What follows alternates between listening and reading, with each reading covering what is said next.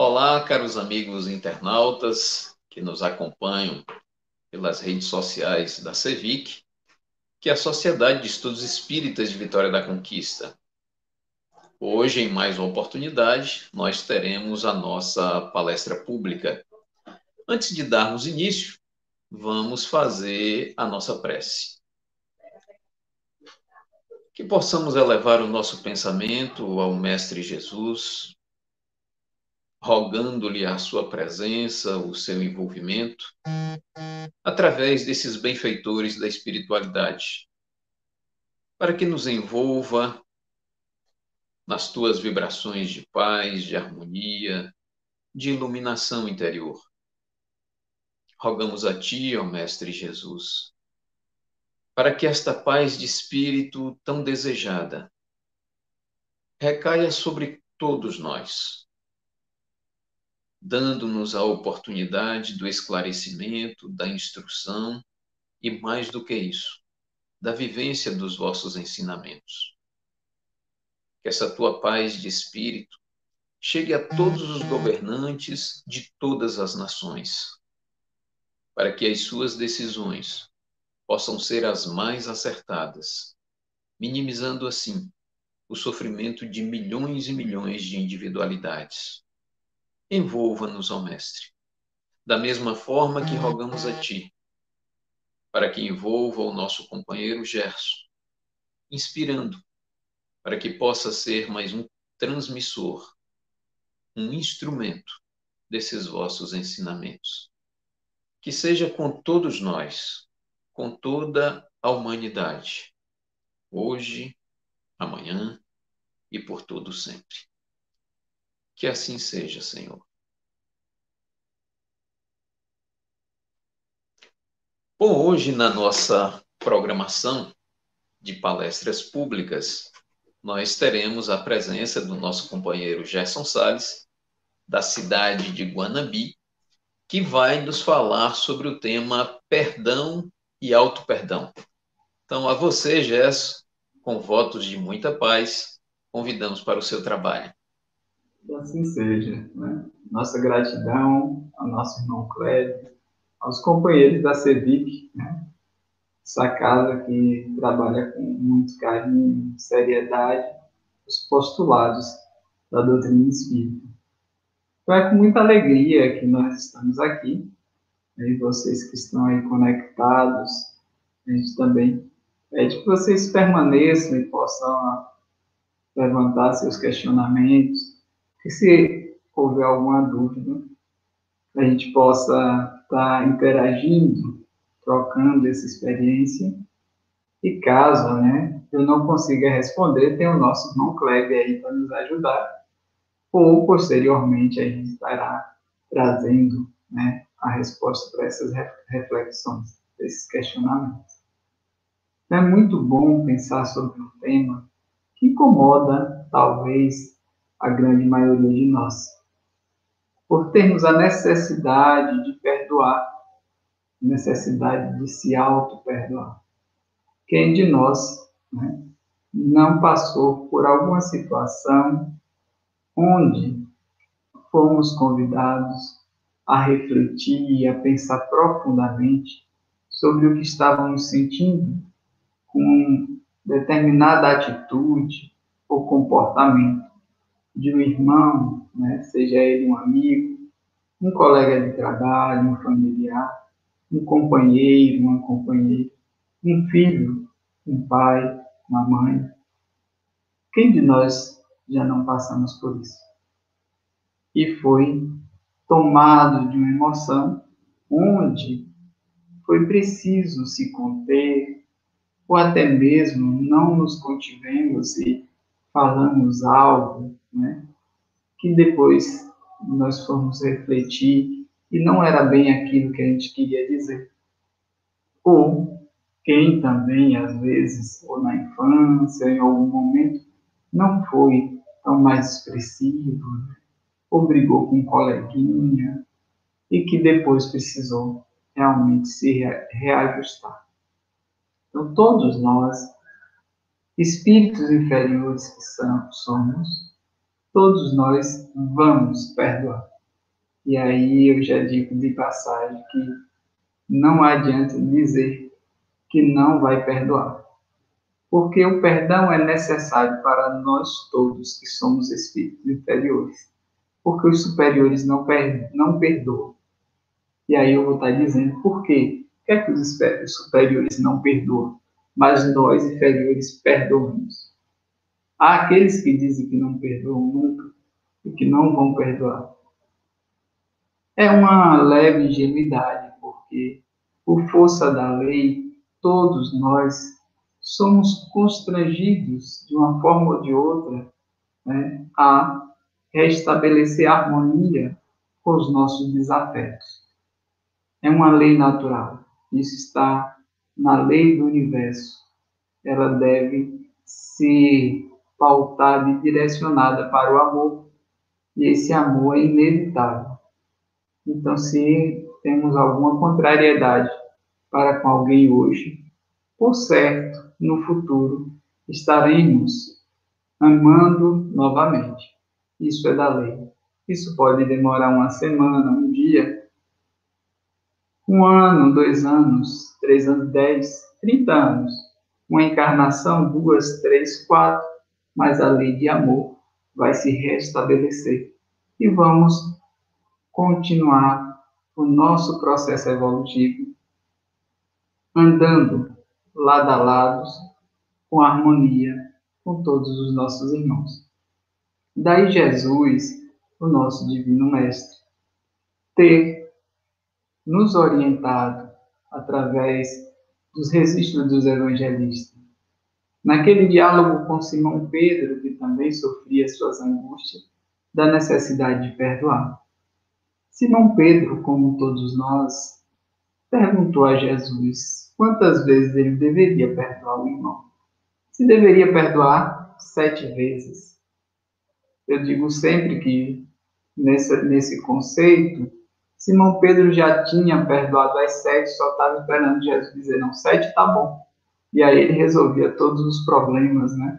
Agora eu posso fazer o que eu quiser com aquele sujeito, ou, ou simplesmente abandonar, ou odiar, mas não preciso mais aturá-lo só que Jesus não respondeu com, é, para que ele se contentasse com apenas sete vezes o perdão.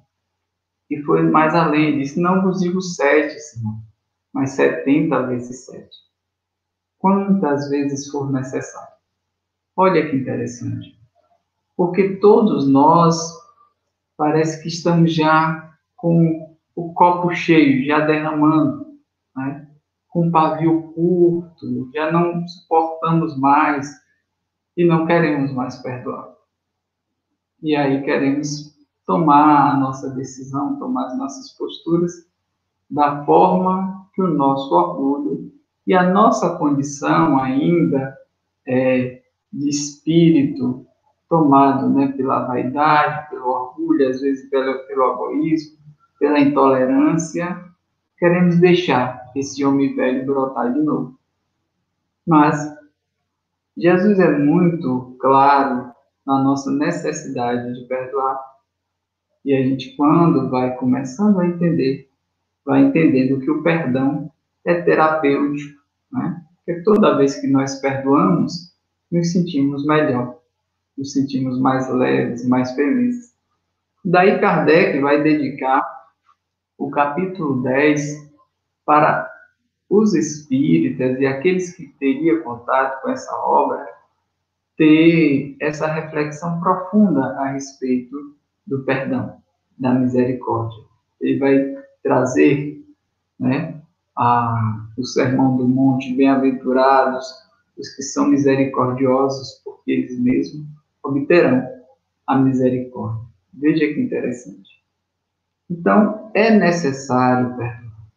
Ele vai dizer em várias passagens sobre isso, vai contar histórias né, daquele servo que devia uma imensa quantia ao Senhor e foi convocado para o reajuste, para o acerto de contas, mas, infelizmente, quando ele sai dali, depois de pedir misericórdia ao Senhor, do Senhor ter amenizado, né, perdoado a dívida dele, quando ele encontra um conservo que o devia, ele foi extremamente rigoroso. O conservo também suplicou, e Jesus vai narrando, mostrando que aquele que não teve misericórdia também não vai obter, porque à medida que ele né, foi rude perante a lei, né, de misericórdia, de amor, ele recebeu da mesma forma aquela situação posterior.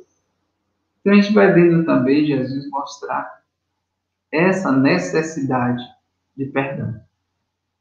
E aí nós vamos ver, para refletir um pouco o alto perdão, que também vai, vamos encontrar nesse capítulo, que é o capítulo do Evangelho segundo o Espiritismo, a passagem da mulher que foi pega em adultério. Né?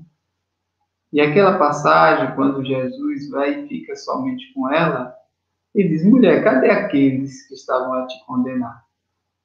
Ninguém te condenou? Ela disse: não, Senhor. E Jesus vai dizer: eu também não, não vos condeno. Né? Mas vai e não peques mais. Pedindo para que ela também, naquele momento, mesmo com a misericórdia de todos, refletisse que ninguém tinha condenado e que ele também não a condenava, mas que ela também deveria fazer uma reflexão profunda para não entrar nos processos de queda, se auto-perdoando para recomeçar, para redirecionar a sua vida, redirecionar o seu caminho. Então, você se auto-perdoar não é ser conivente com seus equívocos, com seus erros. Não, pelo contrário é você reconhecer que você ainda não é Deus. E você perdoar também perpassa por esse pensamento de reconhecer que o outro também não é Deus. Será que nós reconhecemos isso? É interessante porque quando nós criamos expectativas maiores de que podemos alcançar, ou expectativa no outro, que o outro também não pode corresponder, idealizando um ser perfeito, esquecendo que todos nós somos humanos e que em um momento ou outro podemos decepcionar e ser decepcionados. Quando nós não visualizamos isso, vamos começando a sofrer com a necessidade de perdão. Porque começamos a pensar que o outro nos machucou profundamente. O que ele fez comigo não é admissível. Não é possível. Então, porque nós idealizamos um ser que não existia. Nós colocamos em uma condição de espíritos puros, aqueles que se relacionam conosco, mas que nós sabemos que não são. E aí, quando vem as decepções, temos a dificuldade de perdoar. Porque víamos nele a impossibilidade de humanamente errar, de humanamente se equivocar Daí a nossa dificuldade de compreender, daí a nossa dificuldade de perdoar. E para conosco segue o mesmo processo. Quantas vezes nós sofremos por um equívoco e ficamos presos a esse equívoco, não permitindo avançar, nos condenando, nos sabotando, criando necessidade de sofrimento o tempo todo. Veja como é interessante. Por quê? Porque nós não olhamos com misericórdia para conosco, entendendo que sim, erramos, caímos, mas isso faz parte do processo da aprendizagem, da experiência evolutiva do espírito. Não é que nós vamos ficar com a síndrome de Gabriela e segurar, não é porque é meu jeito e pronto, não é? Eu nasci assim, eu quero ser assim, não, não é isso. É necessário se perdoar, porque nós somos espíritos em processo evolutivo. E nesse processo, acertamos, ora erramos e, e, e caminhamos. Né? Vamos evoluindo. Então eu preciso me auto-perdoar. Daí, entender que só os espíritos imperfeitos perdoam. Porque é necessário se ofender. É necessário ter o orgulho, né? E só nós, imperfeitos, perdoamos, porque sentimos esse processo de agressão. Os espíritos puros, os espíritos perfeitos não sentem isso. Eles já compreendem que isso é um processo natural e não sente da mesma forma a tentativa de ofensa, a tentativa de desequilíbrio. Daí porque eles não perdoam, porque, de certa forma, eles não são atingidos nas suas emoções, desequilibrando-se pelo comportamento do outro. Então, ele permanece dentro do seu, da sua evolução, da sua forma de agir. Mas nós vamos perdoar, todos nós. Por mais que digamos que não, é da lei. E há mecanismo na lei para perdão. E aí é onde entra a misericórdia divina e a justiça divina através da reencarnação.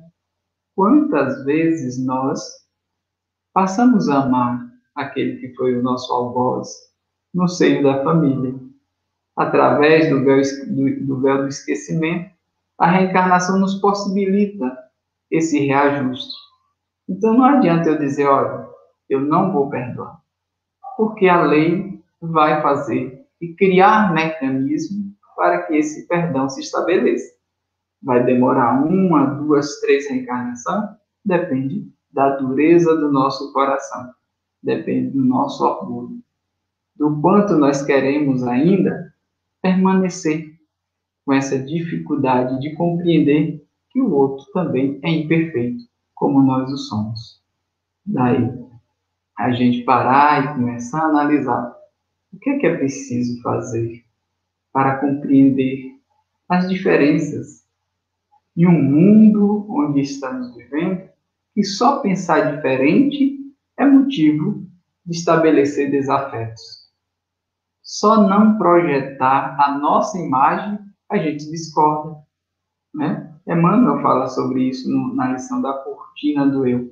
Porque nós amamos tudo que é nosso, né? mas não que é do Cristo Jesus. E buscamos o, todo, o tempo todo a nossa imagem. Então, tudo que parece conosco nos faz feliz e é muito agradável. Essa a nossa visão, então, quando concorda com minhas ideias, com meu pensamento, com minha maneira de ser, com as minhas opções, aí está tudo ótimo. Se pensa diferente, aí já cria um constrangimento, já cria uma dificuldade, já cria um distanciamento. Né? E isso é em todos os âmbitos. Quantas vezes, quando o filho contraria as vontades, a projeção paterna, né? a projeção materna, existe uma frieza, porque os filhos não seguiram o que os pais queriam, ou o companheiro ou a companheira, ou até mesmo os amigos. Quando começamos a pensar diferente dos nossos amigos, há aquela frieza, aquela distância, quando não há ruptura da amizade. Eu lembro de um caso que o nosso irmão Divaldo Franco relata sobre Maria Modesta Cravo, né, de Uberaba, uma médium, que passou por uma experiência onde ela pegava em metais, começava a tomar choque. E aí foi levada a uma casa espírita, salvo engano, foi Eurípides. E aí ela descobriu que era mediunidade. Olha que interessante. E nesse âmbito da mediunidade, ela foi estudar as obras de Allan Kardec e acabou, né, sentindo identificada com aquele pensamento e encontrou ali realmente um sentido para tudo que ela sentia, tudo que ela buscava. Daí ela deixou a sua antiga crença e passou a ser espírita, né? E naquele centro espírita simples, e deixou de frequentar o templo religioso que ela frequentava, ela que era conhecida nessa sociedade. Olha que interessante, porque a partir dali houve um distanciamento com um amigo. E quando ela faz aniversário, relata Edivaldo, que essa amiga manda um embrulho, né, para ela de presente. E manda um bilhete dizendo que estava enviando um vaso de porcelana e que dentro do vaso o que era o que ela merecia. Ela fica emocionada, né? E quando abre o, embrulho, é que vai ver dentro do vaso de, de porcelana era dejetos fecais, né? Humanos. Ela não se abalou, né? Por outro lado, compreendeu a condição da sua antiga amiga. O tempo passou e após um tempo, quando foi o aniversário da sua amiga, ela manda o embrulho de novo, né? de volta, aquele vaso de porcelana.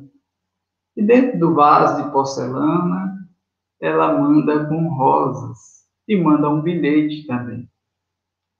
E disse: Olha, estou devolvendo o seu vaso de porcelana. E dentro né, dele vai o, as rosas.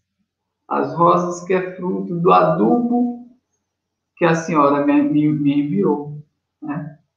E aí a gente começa né, a perceber a grandeza desse espírito que recebe né, um adubo, entre aspas, com o intuito de ofender, mas consegue devolver rosas, né, que foi adubada com aquele adubo enviado pela sua amiga.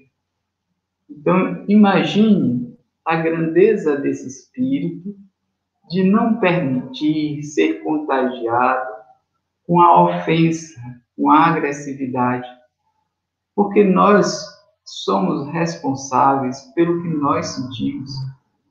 Nós somos responsáveis pela maneira que nós agimos, não pela maneira que o outro age para conosco. E nós temos a mania de dizer, não, mas foi fulano que fez isso comigo, né? e sempre criando a necessidade de ter alguém culpado pelas nossas situações, pelas circunstâncias da nossa vida, se colocando, de certa forma, como vítima. Daí, às vezes, não querer perdoar. Não se perdoando, não se permitindo ter algo positivo na vida, porque se nós vencermos em alguns momentos, e o condenado, né, que nós elegemos, que às vezes é o pai, é um amigo, é um professor, é alguém que fez algo e nós pegamos aquilo para dizer que é a culpa de alguém, a nossa infelicidade, o nosso insucesso. Não perdoando aquele indivíduo para sempre culpá-lo. Quantas vezes nós fazemos isso? Não é?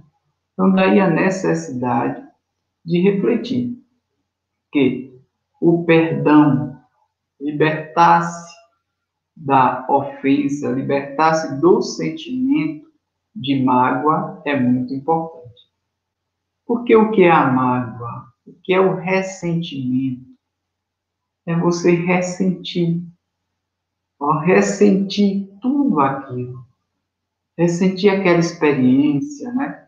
e o nosso é, irmão Rossandro fala sobre isso, e ele dá um exemplo né, é, bem chocante para fazer com que a gente perceba o que é realmente você ficar ressentindo, e aí ele conta a experiência da pessoa que está saindo de casa para o trabalho, toda arrumada, e tá, ela vai levar uma vasilha da, da Tupperware de uma amiga, que tinha presenteado, tinha dado né, um bolo para levar, um lanche, ela já estava com a vasilha vazia para devolver no outro dia. E aí tem uma pessoa que está na frente dela no ônibus e começa a passar mal. Aquela náusea, aquele negócio e faz vômito em cima da pessoa. Em, em cima de você, né? Nessa situação, em cima de nós seria assim. Por exemplo, e aí a pessoa pega e vai e se limpa, né? Pega, põe dentro da vasilhinha, que era o que tinha ali, tampa, né? Até chegar no trabalho, tentar se limpar. Mas, quando chega no trabalho, a pessoa pega e diz: Olha o que aconteceu comigo. E abre a tampinha da vasilha e diz: Olha o que fizeram. E relembra toda aquela situação. Aí chega em casa novamente: Olha o que, é que aconteceu comigo. E abre a tampinha para mostrar. E aí, depois de um mês, você volta lá e abre novamente aquela tampinha, porque você guardou aquele episódio, aquela experiência, ressentindo novamente. Ele traz essa reflexão para dizer que guardar né, esse ressentimento, a mágoa, é você ter essa experiência novamente emocional, né? psicologicamente falando. Quando nós ficamos magoados ou não queremos perdoar, nós ressentimos constantemente aquela experiência dolorosa, desagradável. E quanto isso nos prejudica? Quantas vezes nós criamos né, enfermidades né, psicossomáticas por conta dessa mágoa, desse desafeto, e vai atingindo o corpo físico. Então, não perdoar é, é realmente uma questão de uma decisão compreensível, primeiramente, né? A gente tem que entender que é compreensível, mas é retardar algo que vai ser necessário acontecer, né? Mas é necessário dar o tempo. Nós não podemos perdoar ou fingir um perdão, ou achar que somos bons demais, né? Não, eu te perdoo. E no fundo, no fundo, ainda tem aquele negócio da vaidade, criando aquela situação de incômodo para aquele que está recebendo perdão. Então, o perdoar é algo mais espontâneo, mais sincero, sem necessidade de expor o outro, de diminuir o outro pelo que o outro fez. Então, o perdão é necessário, é terapêutico, nos traz leveza e paz, e faz com que a gente se desvincule, né? ou se liberte, se liberte daquele processo de reajuste mais depressa. Porque quem não vai perdoar? Não é? A lei é de evolução, a lei é de amor. Todos nós iremos perdoar. Todos nós vamos passar por esse processo de perdão um momento ou outro. É inevitável. Então, hoje, né, quem sabe nós já estamos nos reajustando com os nossos desafetos do passado, porque são nossos irmãos. Reencarnamos juntos, para quê? Para que agora restabeleça a lei de amor. Mas mesmo assim, ainda tem aqueles né, que fica aquela distância, aquela dificuldade de compreensão, mas é necessário se reajustar. Então, todos nós que somos inferiores perdoamos. A gente pensava que era só os superiores que perdoavam, né? Não. Os que perdoam são os inferiores, porque se ofendem, se machucam, se permite né, sentir ofendido. Os superiores não. Os superiores compreendem a condição de cada espírito, a experiência que cada um está passando. Esses não necessitam perdoar. É como Deus, né? Entre aspas. É, eles, Deus não nos perdoa, porque não se ofende. Deus compreende e ama indistintamente cada um dos seus filhos. Então, é necessário, sim, compreender, né? é necessário perdoar, sim. Mas é fácil? Não. Você vai perguntar, já você está falando perdão, você perdoa, né? Será que Gerson perdoa? Né? Em muitas situações, eu compreendo. Eu fujo do mecanismo do perdão mas situações que eu não passei nessa encarnação, eu peço a Deus que não me coloque à prova, porque eu não sei se eu seria capaz de perdoar e quanto tempo, quantas encarnações iria levar para poder perdoar algo que fosse muito grave. Né? Então, talvez a gente com, de, é, perdoe o outro que nos ofenda, que possa nos caluniar, né? Isso talvez a gente consiga compreender e perdoar. Mas será que nós conseguiríamos perdoar um irmão que machucasse um filho nosso? Um irmão que tirasse a vida de um filho nosso? Será que a gente conseguiria perdoar? Aí a gente vai entendendo o nível das faltas, né, das gravidades, e a gente vai vendo que nem em todas as situações nós saberíamos lidar. Então, por isso eu digo, eu prefiro que Deus não me, não me teste nessas situações, porque eu não sei qual seria o meu sentimento. Né? Eu luto para não ser, para não ser inimigo de ninguém, para poder, né? orar por todos, compreender a todos. Isso é uma luta íntima. Mas eu não consigo controlar o que o outro pode sentir por nós, por mim. Isso eu não consigo. Mas eu consigo não odiá-lo, não querer o mal para o outro, não perseguir o outro, não criar empecilhos para a felicidade do outro. Isso eu já consigo fazer. E consigo até ficar feliz, né? Com aqueles que talvez a gente possa ter tido desentendimento, quando eles estão felizes, eu consigo ficar feliz por eles. Então, isso é importante para que a gente aprenda a compreender o processo do perdão. Porque, imagine, se nós não aprendemos a olhar com um olhar espiritual para os nossos irmãos, será mais difícil. É necessário a gente entender, né? Quando Jesus questiona é, a multidão que estava com a pedra na mão, no diálogo com a mulher adúltera, né? Ali que foi pega em adultério, ele, ele é muito claro, ele diz, aquele que nunca tiver pecado, que atire a primeira pedra, que sentencie, que julgue, né? E é muito natural nós espíritas entendermos que todos nós já nos equivocamos. Até mesmo aqueles que acreditam que não se equivocaram nessa encarnação, têm certeza que em algum momento, nas suas experiências encarnatórias, já se equivocou. Então, por que não ser também compreensível para com aqueles que se equivocam agora, para com aqueles que caem agora. Então, nesse mundo onde as nossas divergências é por coisas tão pequenas, né? Às vezes você deixa de ter um amigo porque ele pensa de uma forma, né, religiosa diferente. Você deixa de ter um amigo porque ele admitiu, né, que tem um posicionamento político diferente que o seu. Olha que interessante.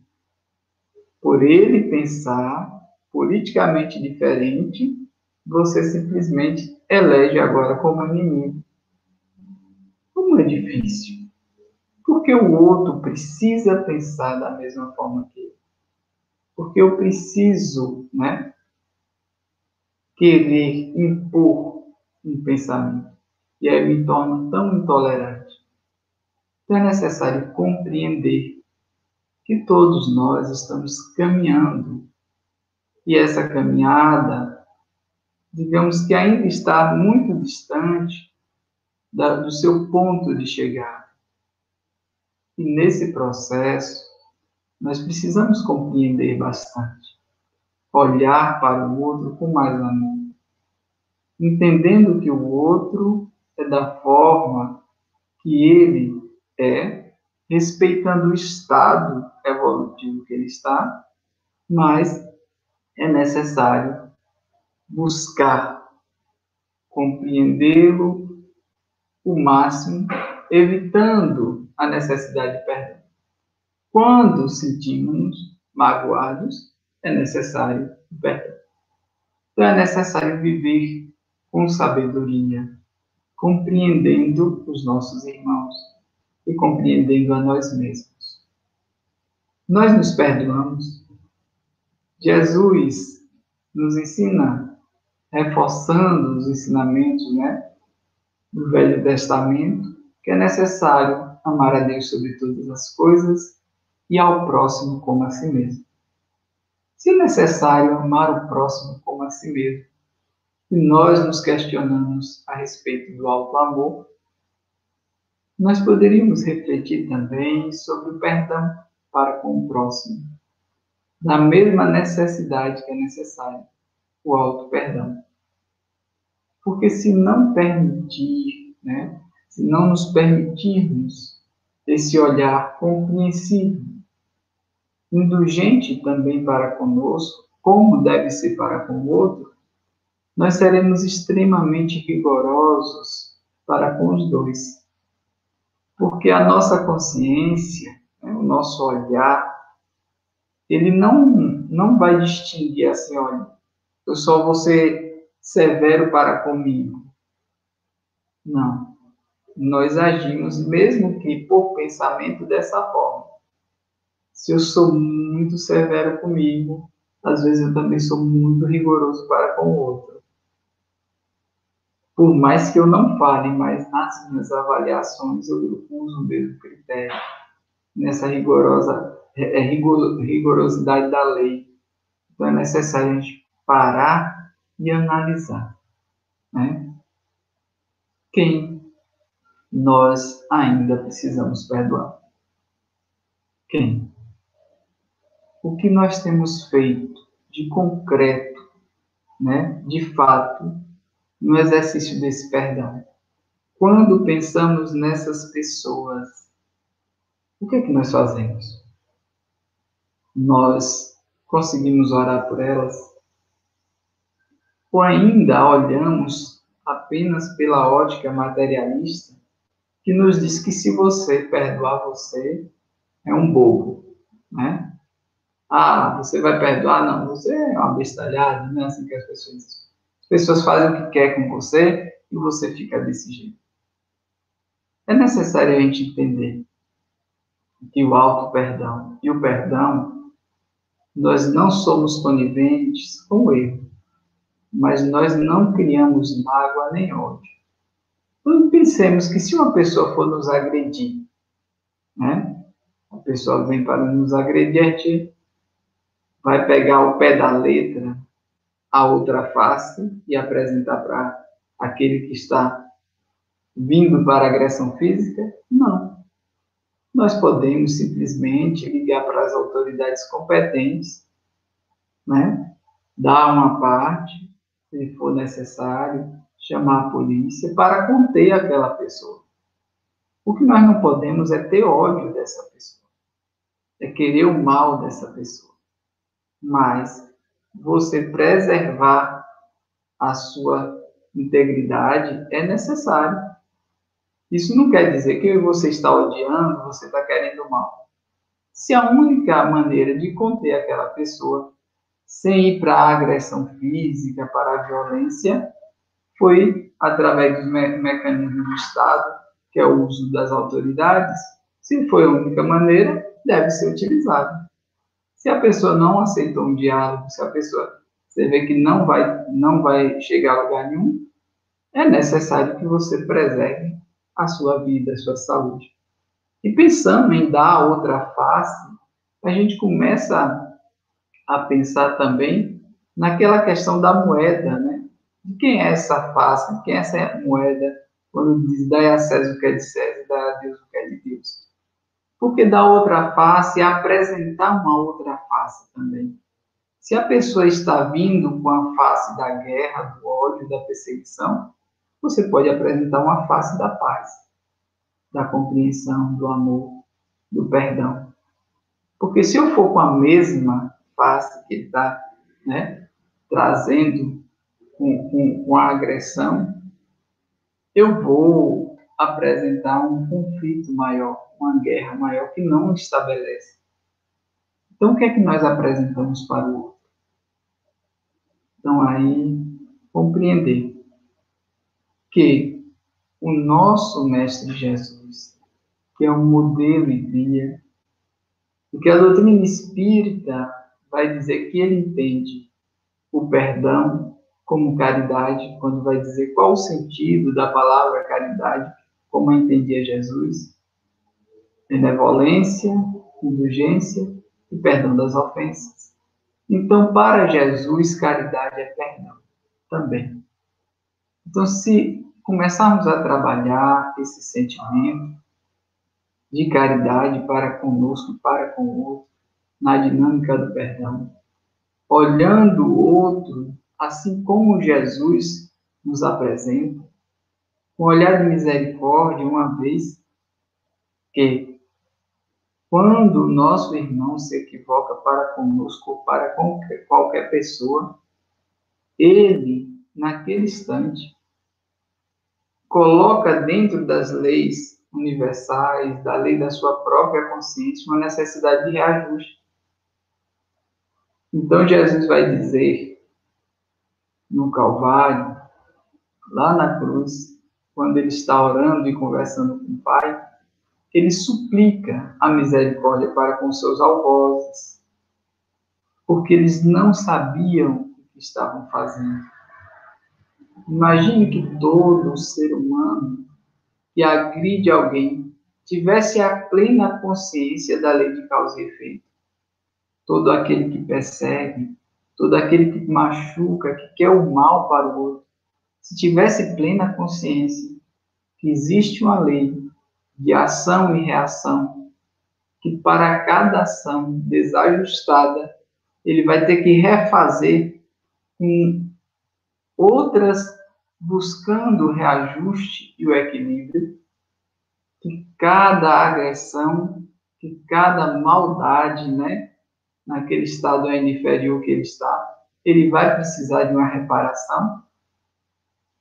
Quem iria fazer o mal? Quem iria querer ofender? Quem iria querer machucar? Então é necessário olhar com olhar de misericórdia. Não é um olhar de vingança. Por que é que eu digo isso? Porque às vezes, nesse processo de perdão, aliado à justiça, nós temos a mania de pedir que Deus se vingue por nós, alegando que é justiça. Aí nós falamos assim: olha, eu perdoo, mas a justiça de Deus não faz. Eu sei que tu vai pagar, miserável, não é? E aí, meu amigo, o sentimento interno é um sentimento de vingança. Mas como eu não quero contrair uma dívida, me vingando, eu digo, ó oh, Deus, tu se vinga aí por mim, bota para ele pagar depressa, para que eu veja. Não é? Então não é assim. A necessidade do perdão verdadeiro é aquele perdão que você realmente sente, compreende que o irmão poderá né, passar por isso. Mas a gente diz, ô oh, Senhor, fazer com que ele aprenda a amar, né? Para que, como nos ensina Pedro, o amor cubra a multidão dos pecados e ele não sofra tanto como me fez ou como fez o outro sofrer. Daí, o amar, perdoar, compreender, ser misericordioso, faz com que a gente tenha uma vida mais leve, mais saudável, mais serena. Então, perdoemos. Perdoemos, porque o quanto mais depressa nós perdoarmos os nossos inimigos ou ao nosso irmão, como de Jesus, mais rápido a gente quita e se restabelece com a lei. Porque se assim não for feito, ele vai nos entregar ao juiz. E o juiz vai nos entregar ao ministro, e aí nós vamos sair daqui só quando pagar o último sentido.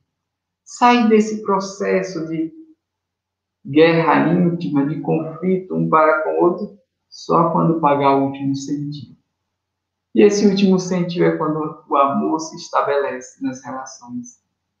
Que não há mais necessidade né, de guerra, desse degladiar, desse duelo íntimo, dessas discórdias, mas compreensão. Vamos compreender, porque ainda necessitamos tanto de compreensão. Então, era isso que a gente queria refletir, né? esse momento de paz e compreensão com vocês. nos nossos irmãos da CEVI. E aí, se ficou alguma dúvida, se tiver algum questionamento, podem ficar à vontade, né? Que nós estamos aqui, esses minutinhos finais, agradecer pela oportunidade, pela paciência de vocês, né? E pela capacidade de perdoar nós que estamos aqui. Então, muita luz, muita paz, nossa gratidão a vocês. Chamou o nosso irmão Kleber aí, né? Gerson, nós é que agradecemos a sua participação, a sua colaboração, trazendo-nos reflexões acerca desse tema que se faz tão presente nos dias atuais, que é a questão do perdão e também do auto-perdão. Fica aqui o nosso agradecimento. Nós gostaríamos de aproveitar e fazer um convite para os nossos amigos internautas que nos acompanham pela as nossas redes sociais, mais especificamente o canal do YouTube, Cevic TV. Esse convite é para o próximo domingo, onde a Federação Espírita do Estado da Bahia faz a abertura do ano federativo, né, de 2021. E nesse dia, a União Espírita de Vitória da Conquista, em conjunto com o Conselho Regional 10, estarão promovendo o 11º seminário da área de estudos do Espiritismo. E esse, esse grupo da área de estudos estará trazendo para todos nós esse seminário com Jorge Alahá, exatamente no dia de domingo, cujo tema será o chamado de Jesus. Ele tem início, ou terá início, às 9h30 da manhã, e esse seminário vai até às 11 horas.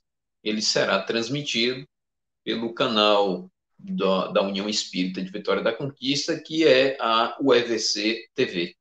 Então, estão todos convidados para a abertura desse ano federativo e mais especificamente esse seminário da área de estudos aqui na nossa região.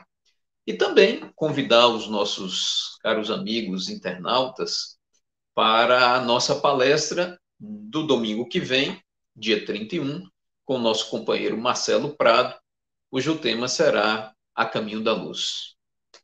A todos, um final de semana ou um início de semana com muita paz, com muita harmonia, muito trabalho, principalmente na seara do Cristo. A todos, muita paz e um forte abraço.